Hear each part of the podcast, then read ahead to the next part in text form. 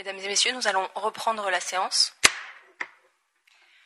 Alors nous allons commencer cette seconde partie par euh, le thème de la contribution de la Fondation TEIA sur la prospérité et la durabilité. Et cette, euh, cette première partie sera d'abord illustrée par Serge Morelli. Je vous invite à, rejoindre le pupitre. Ben, bonjour à toutes et à tous, ceux qui sont dans la salle et également ceux qui sont à distance, parce que si j'ai bien compris, on a un certain nombre qui le sont. Euh, alors je ne sais pas quels sont les usages, je vais d'abord peut-être commencer par me présenter succinctement. Euh, voilà, j'ai 40 ans d'expérience professionnelle et 30 ans, euh, j'allais dire, dans le domaine de l'assurance et dans le domaine des services d'urgence autour de l'assistance. Aujourd'hui, j'interviens euh, effectivement comme euh, président du syndicat national des sociétés d'assistance en France, euh, qui sont dédiées, j'allais dire, aux services d'urgence. Et je vais peut-être commencer par là, par vous présenter un peu le, métier de l'assistance, parce que peu de gens le, connaissent, avant d'expliquer en quoi je considère que TEIA, la constellation TEIA, peut vraiment apporter une disruption massive sur le management de risque et également la façon de gérer des situations d'urgence. Je ne sais pas comment je peux avoir la présentation. Voilà, ce sera peut-être plus facile pour suivre.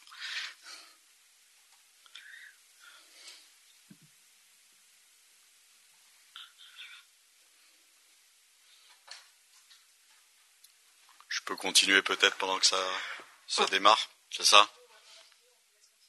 D'accord. Euh, donc je vais, démarrer un peu par la présentation du, du métier de l'assistance. Alors, euh, pour ma première fois à l'ONU, je vais, je vais manquer totalement d'humilité et je vous promets que c'est la seule fois pendant ma présentation. Je, je considère que l'assistance, c'est le plus beau métier du monde. Pourquoi? Parce que sa raison d'être, c'est d'aider, secourir et sauver. Parce que nous sommes concentrés sur les situations d'urgence individuelles. Ça, c'est notre métier de base. Mais notre métier de l'urgence à nous, c'est l'urgence collective. Donc je vais essayer euh, de vous expliquer ce qu'il y a derrière ces concepts. Alors l'urgence individuelle, je suis certain que nombre d'entre vous avaient déjà testé, par exemple, des services d'assistance en cas de panne automobile. Euh, vous êtes en panne au bord de la route, on va euh, venir vous proposer un dépanneur pour pouvoir vous remorquer. Vous avez certainement peut-être déjà utilisé des services d'assistance à votre domicile parce que ben, dans ce cadre-là, euh, si vous avez un dégât des eaux, que vous avez provoqué un dégât des eaux, on est capable de vous envoyer un plombier.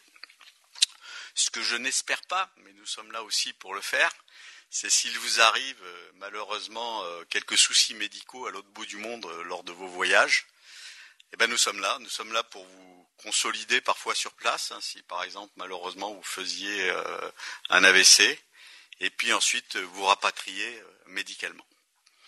Alors ça, c'est les métiers, j'allais dire, de, base traditionnelle d'un assisteur. On fait des choses aussi extraordinaires parce que euh, nous sommes aussi capables d'exfiltrer dans certaines zones des gens qui se trouvent euh, dans des conditions difficiles en passant par des prestataires.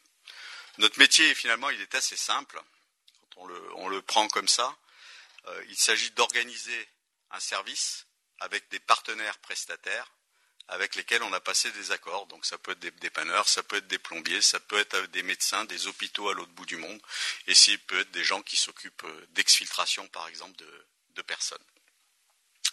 Le syndicat national des sociétés d'assistance, il a, une origine française parce que la majorité des sociétés d'assistance mondiales ont une origine française pour une raison assez simple. C'est que euh, dans les années 50, euh, début des années 60, en fait, il y a une éclosion de classe moyenne en France, qui a les moyens de se payer un véhicule, qui a les moyens de voyager. En France, on n'a pas d'automobile club qui gère des dépannages automobiles. Euh, et puis, euh, les gens ont les moyens de voyager, mais par contre, il y a un système de remboursement de frais de soins qui est particulièrement euh, performant, j'allais dire, en France, et donc les gens souhaitent se faire rapatrier en France pour se faire soigner. Et c'est comme ça que se créent les sociétés d'assistance, qui ensuite se sont développées mondialement. Je vous ai mis euh, aussi quelques éléments. On n'agit pas euh, les sociétés d'assistance uniquement derrière des assureurs. On peut travailler derrière des constructeurs automobiles, des loueurs de voitures, des fournisseurs d'énergie, euh, des fournisseurs d'eau, des banquiers, des acteurs autour du voyage. En fait, je pense qu'il n'y a aucun secteur d'activité, du service ou du domaine industriel, qui nous échappe parce que tous ces secteurs ont besoin de proposer des services en cas de situation d'urgence pour leurs clients. J'ai mis quelques chiffres d'affaires, vous les voyez apparaître. Euh, au niveau du monde, le chiffre d'affaires des sociétés d'assistance est de 13 milliards et demi. Il faut savoir que ben, le syndicat national des sociétés d'assistance représente 50% de ce chiffre d'affaires au niveau de ses adhérents. au niveau des effectifs, c'est 45 000 collaborateurs dans le monde. Ce qui est plus peut-être impressionnant, enfin pour autant que ce chiffre veuille dire quelque chose, c'est le nombre d'appels qu'on gère par an. Alors le digital est bien sûr important euh, dans notre dans notre approche, mais quand vous êtes en situation d'urgence, les clients de l'assistance, quand ils sont à l'autre bout du monde avec un problème euh, de santé, ils ont envie que d'une chose, c'est de pouvoir parler à un médecin, que ce soit eux ou, ou leur famille.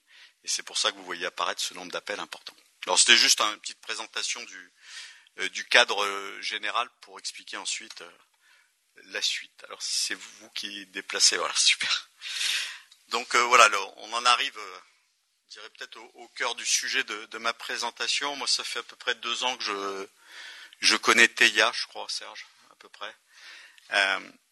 et j'ai toujours été ébloui par, leur vision. Et je vais essayer de, de vous expliquer en quoi moi je considère, mes convictions personnelles, cette constellation Theia peut venir complètement disrupter l'approche du management de risque et l'approche de la gestion des situations d'urgence. Le management des risques, c'est peut-être un peu moins glamour que d'autres sujets, donc je vais essayer de, vous faire rêver là-dessus. Sachant que par rapport à la présentation qu'on a eue tout à l'heure sur euh, les initiatives ODD de, l'ONU, pour moi je considère que le risque management, c'est quelque chose qui est entièrement transversal à l'ensemble euh, de ces initiatives ODD. Alors, d'abord, cette architecture de constellation, elle est vraiment unique. Tu en as dit un petit mot euh, tout à l'heure, euh, Serge, et je vais essayer, je dirais, de la synthétiser de mon point de vue à moi. D'abord, c'est une architecture de constellation qui va offrir du temps réel du temps réel qui va permettre de descendre des images toutes les 15 secondes d'objets qui sont représentés par des carrés de 50 cm sur 50 cm. Ça n'existe pas. La deuxième chose, c'est que les charges embarquées euh, au niveau des satellites ont elles-mêmes des résolutions qui là aussi sont inégalées dans les constellations qui peuvent exister aujourd'hui. Et puis, euh, ces technologies permettent de coupler de l'image optique, du radar, de l'hyperspectral, euh, qui permet d'analyser la matière. Hein. Tu as parlé de, profondeur sur des sols jusqu'à 30 mètres. C'est capable d'analyser également, euh, je dirais, des, peintures, des structures de, matériaux qui sont parfaitement utiles, en particulier dans le management de, de risque. Et du coup, de ce fait-là, c'est que je pense que la constellation TA a une véritable vision cette vision, c'est quoi? C'est une vision de digitalisation du monde physique. si vous avez été un certain nombre à, le dire, on est tous habitués aujourd'hui à la digitalisation du monde virtuel. On l'a tous sur notre smartphone. On fait quasiment tout sur notre smartphone aujourd'hui. Par contre, la digitalisation du monde physique, aujourd'hui, elle est parcellaire. On peut prendre des images depuis des avions, on peut prendre des images depuis des drones, mais on n'a pas une vision instantanée du monde physique complètement digitalisé sur des carrés de 50 cm sur 50 cm. Et du coup, ça offre quelque part un nouveau regard multidimensionnel et complètement holistique sur la Terre. Et si vous avez ce nouveau regard sur la Terre, ça vient disrupter un certain nombre d'offres de services qu'ont aujourd'hui les secteurs industriels ou les secteurs de services. Donc là, je vais essayer de m'attacher, moi, au management de risque et euh, aux situations d'urgence. Alors, je ne sais pas si nombre d'entre vous connaissent le milieu de l'assurance, donc euh, pardonnez-moi pour ceux qui le connaissent bien, mais je vais essayer de le vulgariser à l'extrême dans sa situation d'aujourd'hui. Aujourd'hui, vous êtes client, que vous soyez un client particulier, un professionnel, une entreprise, en fait, vous cherchez à assurer un bien. Ça peut être une automobile, ça peut être votre habitation, ça peut être un immeuble, ça peut être un pont. Vous payez une prime. cette prime, derrière cette prime, il y a une promesse. Cette promesse, elle est indemnitaire. C'est-à-dire s'il y a l'occurrence d'un aléa de type sinistre, bah, votre pont est complètement endommagé, euh, ou votre maison euh, subit un dégât des eaux, et eh ben l'assureur va vous envoyer un expert et va vous payer en échange un sinistre. Donc c'est la situation extrêmement caricaturale d'aujourd'hui. Demain, avec ce type d'offre, qui apporte ce nouveau regard sur la Terre et sur ses biens physiques, nous allons déplacer résolument le curseur vers la prévention. nous ne serons plus dans le domaine du curatif. Nous serons dans le domaine de la prévention et je vais essayer de vous donner quelques exemples tout à l'heure pour euh, l'illustrer. Et ça, ça va changer fondamentalement les offres qu'on a autour, je dirais, de l'assurance, qui seront plus à base de services, l'assurance devenant un des moyens de financer ce service. Donc ça veut dire que dans le temps, un horizon de temps que je ne sais pas fixer, mais on va dire à une trentaine d'années, la part d'indemnitaire va s'amenuiser pour euh, donner la place au service. Et là aussi, je vais vous donner quelques exemples que, l'on pourrait imaginer. Donc ça, c'est dans le domaine du management de risque. Dans le domaine des situations d'urgence, pour les avoir vécues, alors ça vaut pour les services de sécurité civile des pays, euh, comme les assisteurs ou comme tous les autres intervenants, vous savez que dans une situation d'urgence, la phase la plus compliquée, c'est d'avoir la bonne information. Avant d'agir, il vaut mieux avoir la bonne information. Quand vous êtes dans une situation d'urgence à l'autre bout du monde, c'est souvent très difficile et très long d'avoir la bonne information. Ce type d'outil va nous donner des informations temps réel, extrêmement rapidement, qui nous permettront de raccourcir également les délais de décision. Voilà en gros, et d'un point de vue conceptuel, comment une constellation temps réel de type TEIA pourrait disrupter massivement la façon de gérer le risque aujourd'hui et la façon de gérer des situations d'urgence. Alors derrière, j'ai quelques exemples hein, pour illustrer mon, propos. Euh, je vais démarrer d'abord par les catastrophes naturelles. Et dans les catastrophes naturelles, aujourd'hui, vous avez deux types d'événements, pour faire simple. Il y a ceux qui sont prévisibles et ceux qui sont non prévisibles parce que vous avez aucune information annonciatrice. C'est typiquement euh, le cas d'un tremblement de terre. En général, il ne vous prévient pas avant d'arriver. Euh, alors, je vais prendre d'abord le, cas euh, d'une catastrophe naturelle qui est à peu près prévisible à horizon de 48 heures, ou à 62 heures à J plus 3. C'est typiquement une tempête. C'est typiquement, je dirais, des inondations ça peut être des périodes de sécheresse. Dans ce type d'événement, vous avez trois étapes. Une étape avant, une étape pendant, une étape après. L'étape d'avant, elle est essentielle, parce que c'est l'étape qui va vous permettre de prévenir les populations. C'est ce qu'on appelle l'étape d'alerte. Aujourd'hui, les outils dont on dispose, hein, et même si je prends des constellations de satellites de type Sentinel ou, Copernicus, d'abord ils ont des temps de latence, c'est-à-dire que comme ce n'est pas une constellation de satellites qui est complètement temps réel, il faut déplacer les satellites pour avoir les bonnes images. Euh, avec ce type d'outils, on va non seulement avoir des informations temps réel, mais surtout des informations beaucoup plus précises sur l'impact que va avoir l'événement, par exemple, de type inondation. On va être capable de dire, par exemple, voilà, si on, telle compagnie d'assurance, elle a tel assuré au niveau de telle zone, sur telle coordonnée X, Y, Z hein, euh, d'un GPS, on va pouvoir lui envoyer une information qui va lui dire, attention, avec les modélisations qu'on a et avec les informations qu'on a, probablement, tu risques d'avoir un mètre d'eau ou deux mètres d'eau à l'endroit où tu vas être. Ou peut-être que tu vas pas être extrêmement touché, peut-être que tu vas uniquement avoir les pieds dans la boue. Derrière, là, on peut proposer des services, parce que selon le niveau de degré de l'impact de cette catastrophe naturelle, on va pouvoir lui proposer, par exemple, d'aller mettre en protection les personnes sensibles de sa famille, ou le laisser sur place. Voilà, c'est tout ce type d'outils qu'on pourrait mettre à disposition des assureurs, mais pourquoi pas aussi euh, demain, et TEIA pour le faire, vis-à-vis des services de sécurité civile de certains pays qui n'ont pas cette information extrêmement précise en amont de ce type d'étape. Donc ça, c'est l'avant. Le pendant, il est essentiel. Alors vous savez que dans, les pays que je vais qualifier de, de zone occidentale, il y a des services de sécurité civile hein, qui ont euh, la primeur de l'action pendant, euh, pendant ce temps-là, du pendant.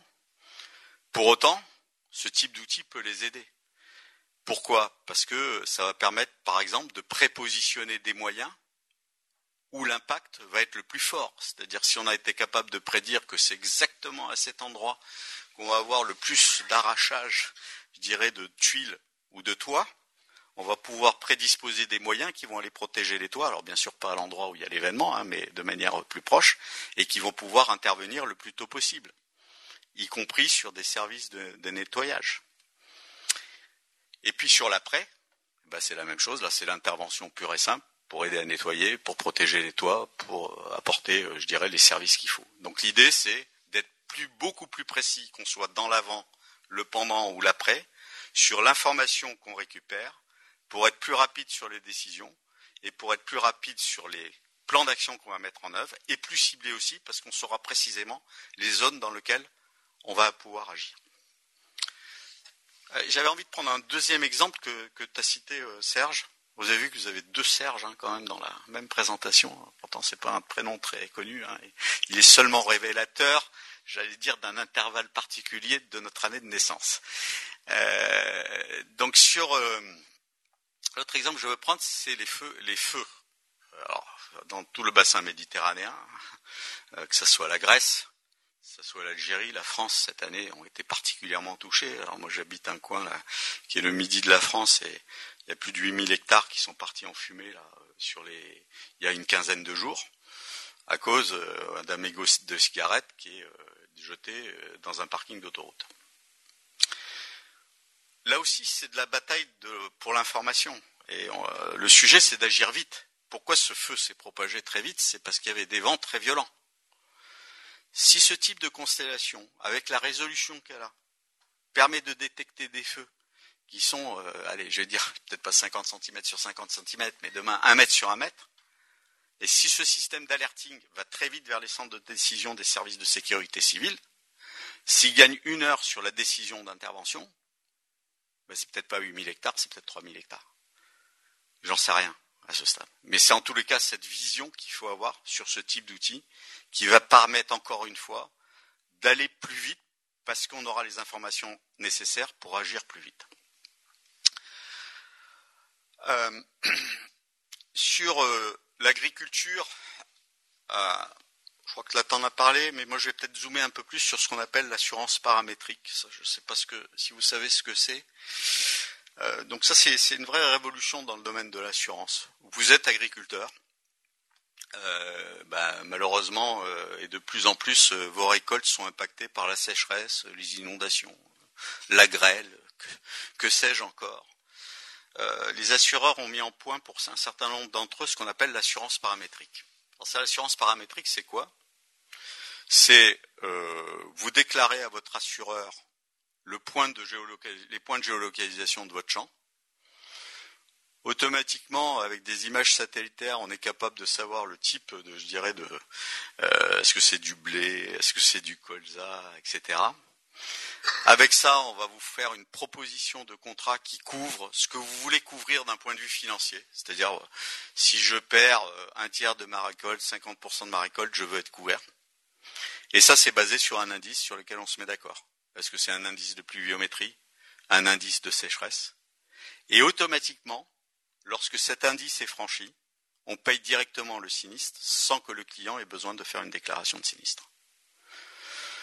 Sur l'agriculture, donc ben, ce type d'image, ben, plus elle est précise, au travers de technologies d'optique, au travers de technologies radar, au travers de technologies hyperspectrales hein, qui permettra de reconnaître précisément les niveaux de maturité, en particulier des, cultures, et bien plus vous serez efficient pour quelque part protéger. Alors c'est une des, ODD hein, qu'on a vu tout à l'heure, c'est quelque part aussi protéger ceux qui produisent les produits dont on a besoin pour se nourrir.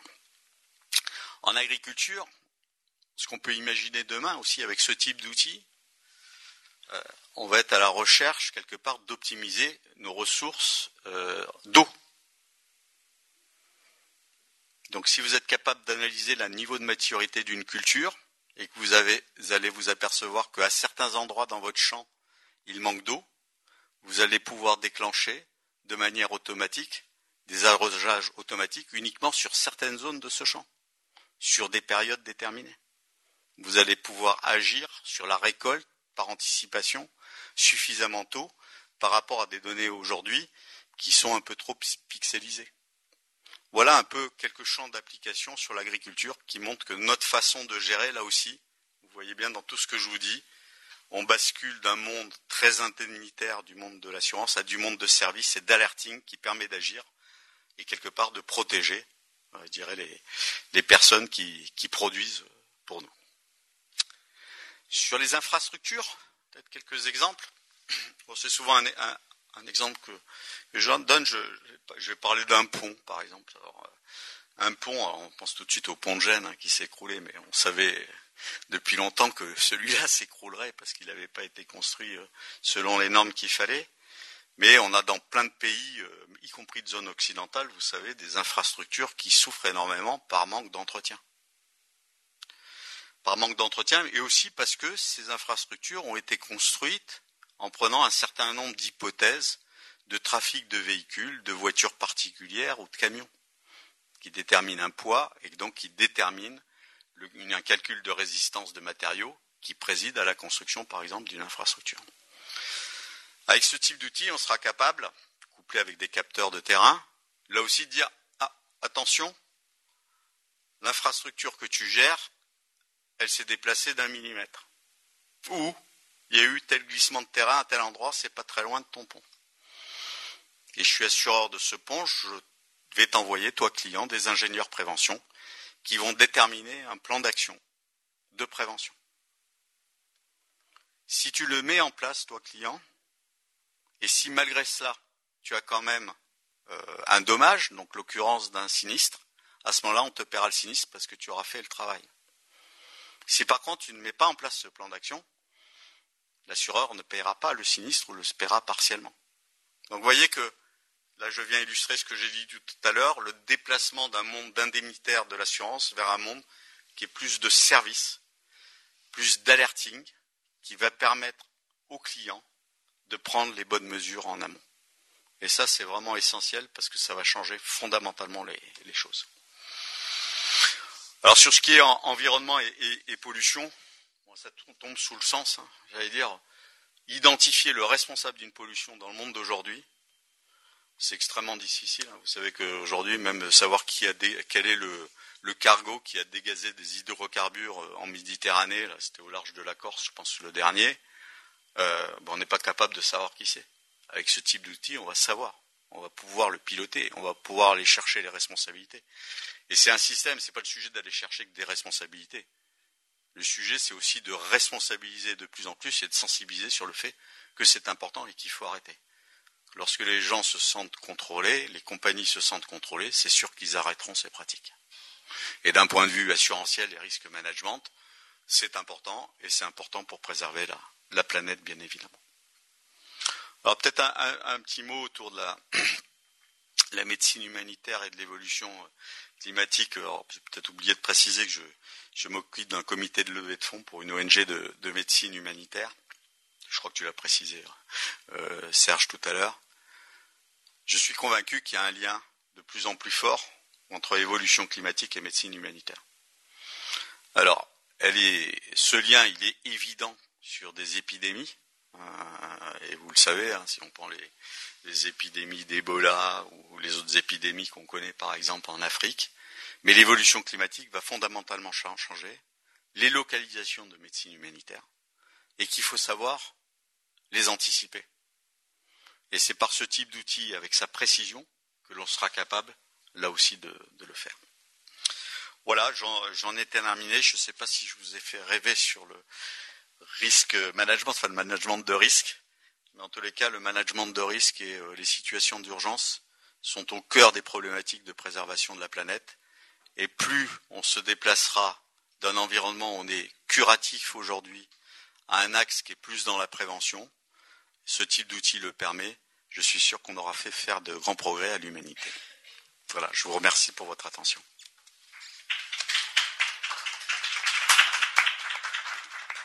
Cher Serge, cet exposé était passionnant et est au cœur de nos préoccupations, puisqu'on parle de durabilité, on parle de réduction de risques, on, parle de gens en meilleure santé, etc., et un peu dans tous les domaines. Donc ton éclairage, je pense, nous a passionnés. Ce que je voulais préciser, c'est que dans ton sujet concernant les infrastructures, dont certaines sont, même chez nous, en très peu mauvaises conditions, nous avons déjà été reconnus aux États-Unis comme étant la société qui sera capable de répondre à ce problème-là. Et la société TEIA a été euh, récompensée euh, par le ministre du Commerce américain euh, sur ce sujet-là. Donc, expertise grâce aux capacités techniques d'observation dans les différentes longueurs d'onde et capacité de réaction. Vous voyez, on revient toujours aux mêmes fondamentaux de la constellation TEIA. Je pense que Serge nous a bien éclairé sur les aspects pratiques entre ce que l'on peut faire de la constellation et les impacts que ça va avoir sur les populations, sur les clients, etc. Et ça rentre tout à fait dans beaucoup des ODD que l'on a étudiés, que ce soit la santé, que ce soit la durabilité, que ce soit la prospérité, etc. Tout ça, c'est lié. La prospérité des fermiers plus tard dépend de leur capacité à réagir aux catastrophes et donc d'en être protégés. Et ce qu'a décrit Serge, l'assurance, est un parfait exemple. On pourra en trouver d'autres, mais celui-là, je trouve qu'il est parfait. Bon, je voudrais encore te remercier. Un grand merci à Serge Morelli.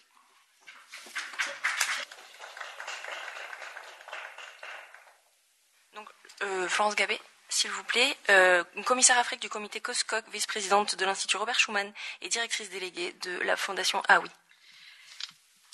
Euh, monsieur le ministre, Excellences, Messieurs les députés, chers amis et vous tous en vos grades et qualités. Euh, je suis très honorée, également très heureuse de prendre la parole aujourd'hui devant vous, car c'est pour moi une opportunité précieuse que celle de défendre un sujet qui me tient particulièrement à cœur, en vous présentant la Fondation TEIA, dont les engagements pour une éducation durable et de qualité m'apparaissent fondamentaux pour les prochaines années, dès lors que ces objectifs, que ces objectifs s'inscrivent dans une perspective de prospérité pérenne. Vice-présidente de l'Institut Robert Schuman pour l'Europe dotée du statut participatif au Conseil de l'Europe, directrice de la Fondation AOI, commissaire adjointe pour l'Afrique COSCOC auprès des Nations Unies, ces différentes fonctions que j'occupe avec passion depuis plusieurs années pour certaines m'ont naturellement conduite à être impliquée dans des échanges toujours plus vastes et plus encourageants entre l'Europe et de nombreux pays en voie de développement, notamment en Afrique, mais pas seulement. Ces échanges et les très nombreuses rencontres que ces dernières m'ont permis dans des domaines aussi divers que l'éducation, le développement économique ou encore l'urgence climatique n'ont pas manqué de me faire prendre conscience des enjeux essentiels que suggère un sujet majeur qui doit tous nous interpeller, celui de l'autonomisation des populations les plus fragiles, avec l'impératif absolu de durabilité et la visée à terme de prospérité. En cela, cette ambition contribue à atteindre l'objectif numéro un d'éradication de la pauvreté dont on a parlé ce matin, parmi les 17 autres objectifs de développement durable établis par les États membres des Nations Unies en septembre 2015. Ces engagements originels de la Fondation TEIA en faveur d'une éducation durable et de qualité résultent de la constatation simple que l'éducation est parmi les axes principaux qui permettent une accession stabilisée à la prospérité. Seule une prospérité inscrite dans la durée doit être poursuivie pour modifier le cours de la vie des populations fragiles. L'accession de chaque individu à des connaissances, des expériences utiles à son développement économique, culturel et social facilite son, son épanouissement et son bien-être sur le long terme. En acquérant un savoir-faire, en s'exerçant à un métier, chacun se dégage des nombreuses formes de dépendance auxquelles il est soumis et acquiert ainsi son autonomie pour disposer de sa vie et gagner un revenu dont il est seul à l'origine. Et c'est quelque chose que nous expérimentons tous ici, ceux qui nous écoutent et tous ceux qui sont dans la salle. C'est faire en sorte que durabilité rime avec prospérité, pour construire ensemble, grâce aux nouvelles technologies et de façon concrète, un monde qui assure l'épanouissement pérenne des générations présentes et futures dans le contexte favorable de l'économie du savoir. C'est cette approche prévoyante et solidaire que développe la Fondation TEIA en proposant des objectifs, les stratégies pour les atteindre et les moyens de contrôle pour vérifier leur parfaite réalisation à terme, garantissant ainsi leur durabilité et par conséquent leur prospérité. Derrière ce principe fondateur d'un monde mieux développé se trouvent en réalité deux des préoccupations les plus anciennes et les mieux partagées de l'humanité. La liberté et le progrès, l'une étant le corollaire de l'autre.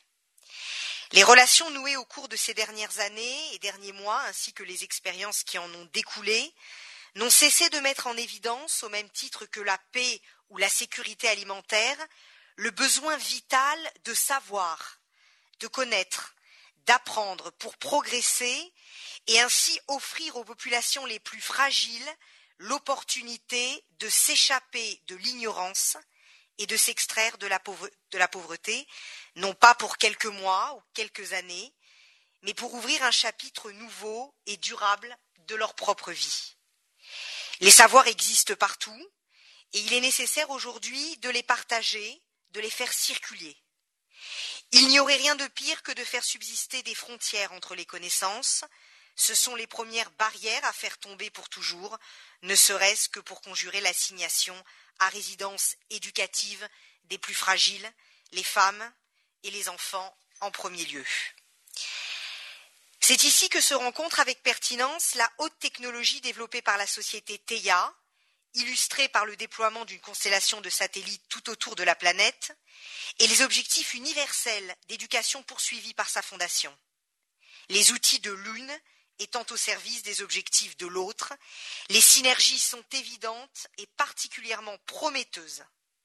Naturellement, il ne s'agit pas de permettre la diffusion momentanée d'une éducation unique et formatée à un ensemble de populations aux cultures diverses, mais au contraire de garantir de façon pérenne, en temps réel et en toute autonomie, des échanges multilatéraux visant à confronter les informations, les expériences et les savoir-faire de chacun pour un enrichissement mutuel, sans domination, c'est un point essentiel, loin de toute uniformisation.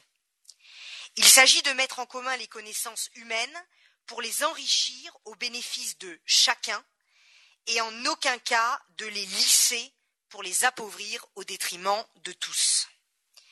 Ce défi de l'autonomisation des populations fragiles via l'échange et l'apport permanent des connaissances est porté par TEIA dont l'ambition est d'apporter par le vecteur notamment de l'éducation prospérité et durabilité toutes les communautés sur la planète grâce au réseau de satellites déployés sur six continents, donc par la société Torian, anciennement euh, TEIA, à l'origine de la fondation.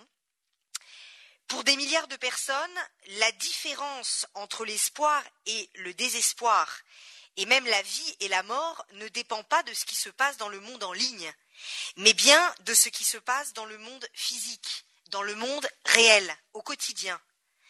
En associant l'ensemble des acteurs disponibles et détenteurs des connaissances, comme les institutions, les particuliers, les enseignants, les entreprises, les collectivités, les bailleurs de fonds, les associations, c'est ce pont de première nécessité qu'aspire à bâtir la Fondation TEIA avec le souffle de sa présidente, Athéna Caperonis, en s'appuyant sur les outils de haute technologie développés aujourd'hui par sa maison mère, une connaissance accrue des données existantes, leur transmission facilitée en temps réel, ainsi que leur accès simplifié, pour que tous constituent la pierre angulaire de la Fondation qui intervient dans les compétences de l'économie, de la santé, du développement durable, de l'ingénierie notamment.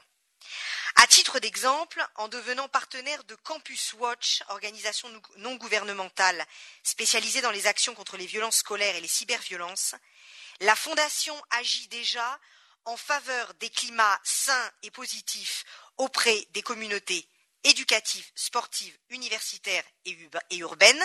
Elle s'est associée à ce titre à la création de l'école Campus Corjac, une école expérimentale avec l'altruisme et l'empathie comme indicateurs essentiels pour bâtir une société de paix solide et viable. On a la chance d'avoir le président de ce campus, Jacques Pamar, parmi nous. Dans un monde qui se dessine de plus en plus sous les traits de la rapidité et de l'instantané, il est fondamental de s'inscrire sans jamais être un élément perturbateur dans un principe de pérennité pour atteindre un progrès qui subsiste dans un temps long. Car dans le cas contraire, les avancées sont à reconstruire en permanence, comme dans un cycle aussi contre-productif que décourageant, pour les bénéficiaires comme pour les auteurs. Ce principe de prospérité durable est un point cardinal de tous les projets initiés, soutenus et qui seront financés par la Fondation TEIA, animée par une volonté assumée de s'inscrire dans la stabilité. C'est une question d'efficacité, bien sûr, mais également de respect envers les populations destinataires pour lesquelles les actions se doivent d'être viables dans le temps. Je, pense et je parle particulièrement de notre jeunesse. Combien d'actions motivées par les meilleures intentions et mises en œuvre par les meilleures volontés se sont-elles réalisées pour finalement voir leurs effets disparaître à court moyen terme, laissant dans le désarroi des personnes qui en étaient les bénéficiaires et qui avaient pourtant nourri des espoirs légitimes à voir leur vie changer concrètement. Nous ne pouvons pas reproduire certaines velléités du passé, pour autant qu'elles aient été conçues avec la plus grande détermination, nous ne pouvons pas nous satisfaire de paroles, aussi sincères soient-elles, ni d'actes éphémères, aussi bien construits et justes soient-ils. Le suivi de chaque programme et le contrôle de son impact dans le temps sont impératifs pour le colonel Montag, pour la présidente de la Fondation Athéna Caperonis, car si chaque projet veut respecter sa vocation de changer de façon continue et définitive le quotidien des personnes auxquelles il est destiné, la durabilité seule est gage de prospérité. En agissant ainsi, la Fondation TEIA s'inscrit pleinement et de manière pérenne et transversale dans plusieurs des 17 objectifs de développement durable établis par les États membres des Nations Unies à horizon 2030, avec au premier rang desquels, je l'évoquais en ouverture de mon propos, l'objectif numéro un, l'éradication de la pauvreté. Cet objectif majeur visant entre autres à faire en sorte que tous les hommes et toutes les femmes, en particulier les pauvres et les personnes vulnérables, aient les mêmes droits aux ressources économiques, rejoint les cibles de la Fondation, notamment celles de la prospérité et de durabilité qui figurent parmi ses principes premiers et qui sont au cœur de ses engagements, de ses soutiens et de ses programmes.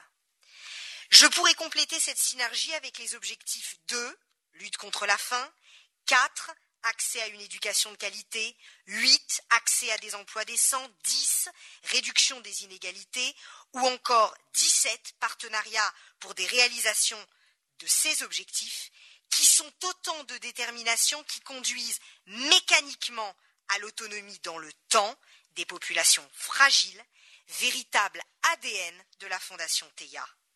Les thèmes comme l'éducation qui sous-tendent la vie civilisée doivent devenir considérablement plus efficaces.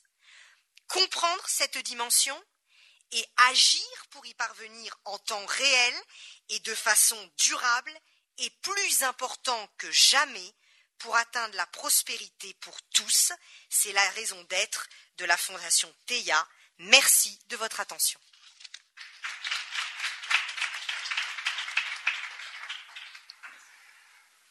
Chère Florence, comme d'habitude, vous avez été brillante, mais on va partager un petit secret avec toute l'audience et l'assistance. Si nous nous retrouvons aujourd'hui ensemble, le point d'origine, c'est Florence. Parce qu'elle s'est intéressée à nos activités de TEIA, et c'était le confinement, nous pouvions nous rencontrer nulle part, donc on est allé dans sa cuisine, et on a commencé à, à dire qu'est-ce qu'on peut faire ensemble. Donc cette aventure a commencé donc avec Florence. Florence nous a fait ensuite, comment dirais-je, rencontrer toutes ces actions et ses partenaires. Et nous sommes arrivés à l'ONU avec Athéna, qui travaille avec Florence. Donc, encore un grand merci et je crois qu'elle mérite vos applaudissements parce que c'est grâce à elle. Bon, juste pour votre information, je sais que vous vous sentiez un petit peu seul. On vient d'avoir les derniers comptes, nous avons 1628 personnes connectées. Bon, c'est pas mal quand même.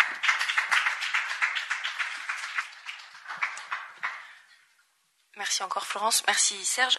Chloé, tout repose sur vos épaules pour la suite. Sans pression, bien sûr. Merci aux organisatrices et aux organisateurs du lancement de la Fondation TEIA aux Nations Unies de m'avoir convié à cet événement majeur. J'ai découvert que cette fondation TEIA avait beaucoup de points communs avec Arborus. Arborus que j'ai fondé il y a 26 ans. En effet, Arborus est né avec une vision et une mission, celle de changer le monde pour le rendre meilleur, avec comme levier celui de l'égalité entre les femmes et les hommes, dans une dimension bien évidemment inclusive. Et c'est ce même chemin que la Fondation Théa et moi-même, nous avons emprunté. Je suis partie du monde économique, celui des entreprises, pour avec elles nous donner les moyens de ces changements systémiques indispensables. Très vite, dans ma carrière professionnelle, j'ai constaté que les inégalités entre les êtres humains sont la source des discordes, des abus, des violences, des guerres et de tout ce qui fait que le monde va mal. Très vite, j'ai compris que la source première qui conduit aux inégalités est l'ignorance. Très vite, j'ai voulu agir. Ayant eu une formation universitaire très structurée et structurante, mais aussi très pluridisciplinaire, puisque je suis docteur en droit européen, je me suis orientée avec évidence vers des outils de méthode et avec la création en particulier de certifications et plus particulièrement le label GEES, Gender Equality European and International Standard, dont j'ai confié les audits à Bureau Veritas Certification, qui est le leader mondial de la certification. Le label GEES, dont les audits donc, sont confiés à Veritas, permet aux entreprises de bénéficier d'une méthode structurante, d'une évaluation aussi bien quantitative que qualitative par un audit et de s'inscrire dans une démarche de progrès continu. Le portage par Arborus apporte, en plus de cette certification, une véritable dimension éthique très forte et la vision d'un monde meilleur, qui s'inscrit parfaitement dans le dernier objectif des SDGs. Le GIS répond aux recommandations faites par les Nations Unies, par le Global Compact, bien sûr, et par ONU Femmes, dont les WEPS stipulent clairement dans leur septième principe, je cite, que l'entreprise qui s'engage à agir en faveur de l'autonomisation des femmes s'engage aussi à mesurer et faire rapport publiquement sur les progrès réalisés en faveur de l'égalité des sexes. Nous allons encore plus loin avec Arborus, car depuis 2017, le GIS a renforcé cette vision inclusive en prévoyant des audits spécifiques sur les sujets des diversités. Aujourd'hui, le GIS est présent dans 41 pays et compte plus de 200 entités labellisées à travers le monde. En 2019, le lien avec les organisations onusiennes nous a permis de lancer un nouveau modèle social et entrepreneurial en alliant égalité entre les femmes et les hommes et le SDG 5, ainsi que les autres objectifs du développement durable. Il s'agit du trophée international GIS SDGs, dont Florence Gabet nous a fait l'honneur d'être membre cette année pour la deuxième édition qui a eu lieu au Quai d'Orsay, puisque le siège des Nations Unies de New York était fermé. Voilà encore un point qui nous rapproche avec la Fondation TEIA. Dans le contexte de la crise sanitaire du Covid-19, nous avons beaucoup travaillé sur les biais algorithmiques et les nouvelles formes de discrimination que cela est susceptible de créer. Notre crainte est que les femmes en particulier ratent le virage du XXIe siècle qui sera le siècle du numérique, ce qui serait fatal à nos projets, évidemment, pour un monde meilleur. C'est ainsi qu'en avril 2020, sous le haut patronage du secrétariat d'État au numérique et de l'ambassadrice du Forum Génération Égalité de l'ONU, nous avons lancé la première charte internationale pour une intelligence artificielle inclusive. Et dans la foulée, nous avons lancé le label GIS AI, Artificial Intelligence, auquel s'est rajouté le patronage du ministère de l'égalité français. Un an après le lancement de cette charte, nous comptons plus de 100 entreprises et plus de qui sont euh, signataires, ainsi que d'autres organisations, Et nous lancerons, d'ici la fin de l'année 2021, le club de la charte afin de travailler tous ensemble sur les meilleures pratiques à mettre en œuvre sur ce sujet qui est si crucial. Ici encore, nous avons un point commun avec la Fondation TEIA. Mais nous partageons encore davantage. Car après 26 ans d'expérimentation sur le terrain et de résultats concrets et significatifs, nous savons que l'entreprise ne peut pas tout. Quand on travaille sur l'égalité, on travaille sur la mixité professionnelle et sociale. Dans cette volonté de mixité professionnelle et sociale, indispensable pour une politique de RSE durable et inclusive, Arborus a fait le lien entre l'école et l'entreprise. Dès 2004, dès 2004, Arborus a lancé le dispositif de la courte échelle sous le haut patronage de Madame Simone Veil. Il s'agit d'un dispositif de marrainage qui a pour ambition d'initier un mouvement de solidarité générale entre des femmes ayant des postes à responsabilité et exerçant des métiers plutôt traditionnellement masculins, qui s'appellent les marraines, et les jeunes filles, qui sont des jeunes filles de classe de troisième. Cette action, exclusivement orientée vers des filles des quartiers défavorisés, se justifie par plusieurs motifs. D'une part, pour créer des rôles modèles féminins de réussite dans des secteurs de responsabilité et de métiers aussi traditionnellement masculins, et pour permettre aussi à ces jeunes filles, au moment de leur orientation scolaire, d'ouvrir tous les champs des possibles. Enfin, dans les milieux sociaux où la domination masculine est forte, cette action apporte une ouverture sur la lutte contre les stéréotypes et pour l'égalité. Forte de cette expérience, Arborus pilote, dans le cadre d'un programme financé par le FED en Égypte, qui s'appelle Pionnière pour le futur, une action, Boost Her, qui consiste à transposer le dispositif de la courte échelle à un public de jeunes femmes majeures, au Caire et dans d'autres villes, afin de leur proposer un dispositif de marrainage lors de leur recrutement dans les entreprises engagées en faveur de l'égalité professionnelle et qui sont, pour certaines d'entre elles, détentrices du label GIS. Mais j'ai envie d'aller encore plus loin, dans cette passerelle entre l'entreprise et l'école, avec la création d'un dispositif pédagogique visant à rendre les enfants, dès leur plus jeune âge, aptes à comprendre et à mettre en œuvre l'égalité, et cette ambition me paraît complémentaire aussi aux ambitions de votre fondation. Car comment assurer la mixité professionnelle des métiers si les viviers ne sont pas préparés en amont par le système éducatif? Comment lutter contre les violences faites aux femmes si la violence est montrée en exemple dès le plus jeune âge, et par les médias en particulier? Comment changer de paradigme de la domination masculine si les stéréotypes et les croyances limitatives continuent à être transmises dès la petite enfance et dans toutes les cultures.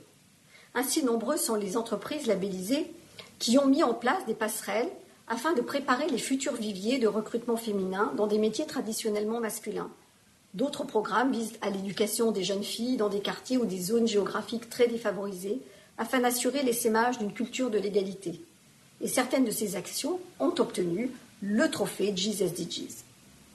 Parce que la transmission commence à l'école dès le plus jeune âge, c'est là que se forment les premières segmentations entre les filles et les garçons, par des jeux dans la cour de récréation, par l'espace occupé, par chacune et chacun, par les rôles modèles offerts aux enfants, qu'il s'agisse des livres, de l'apprentissage de l'histoire, des personnages historiques, des supports visuels, en bref, par les méthodes d'enseignement qui reproduisent les stéréotypes de genre, notamment, et qui existent dans toutes les cultures.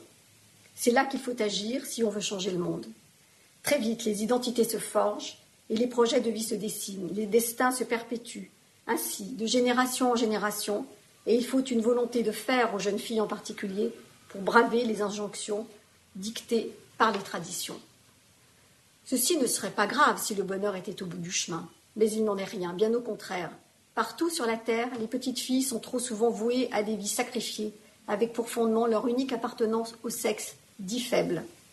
Ainsi Arborus forte de son expérience dans le monde du travail et dans la construction d'outils pédagogiques, souhaite engager un projet pour les enfants et les jeunes afin de préparer un monde meilleur, un monde vivable, durable, harmonique.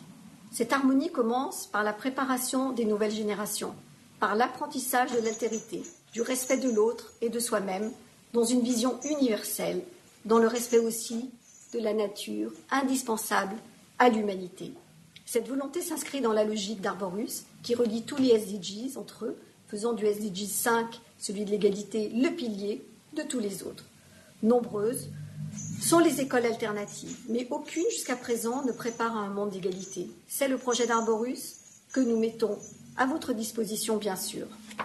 Pour conclure, je souhaiterais encore vous exprimer ma gratitude de m'avoir invité au lancement de la Fondation TEIA. J'aimais le souhait qu'ensemble, nous puissions unir nos efforts et nos expertises pour permettre et mettre en œuvre les divers programmes pour l'élaboration d'un dispositif pédagogique innovant pour créer les bases d'un monde meilleur avec et pour les nouvelles générations. Alors, bon vent et bonne route à la Fondation TEIA et surtout à bientôt pour avancer ensemble sur le chemin de l'égalité. Je vous remercie.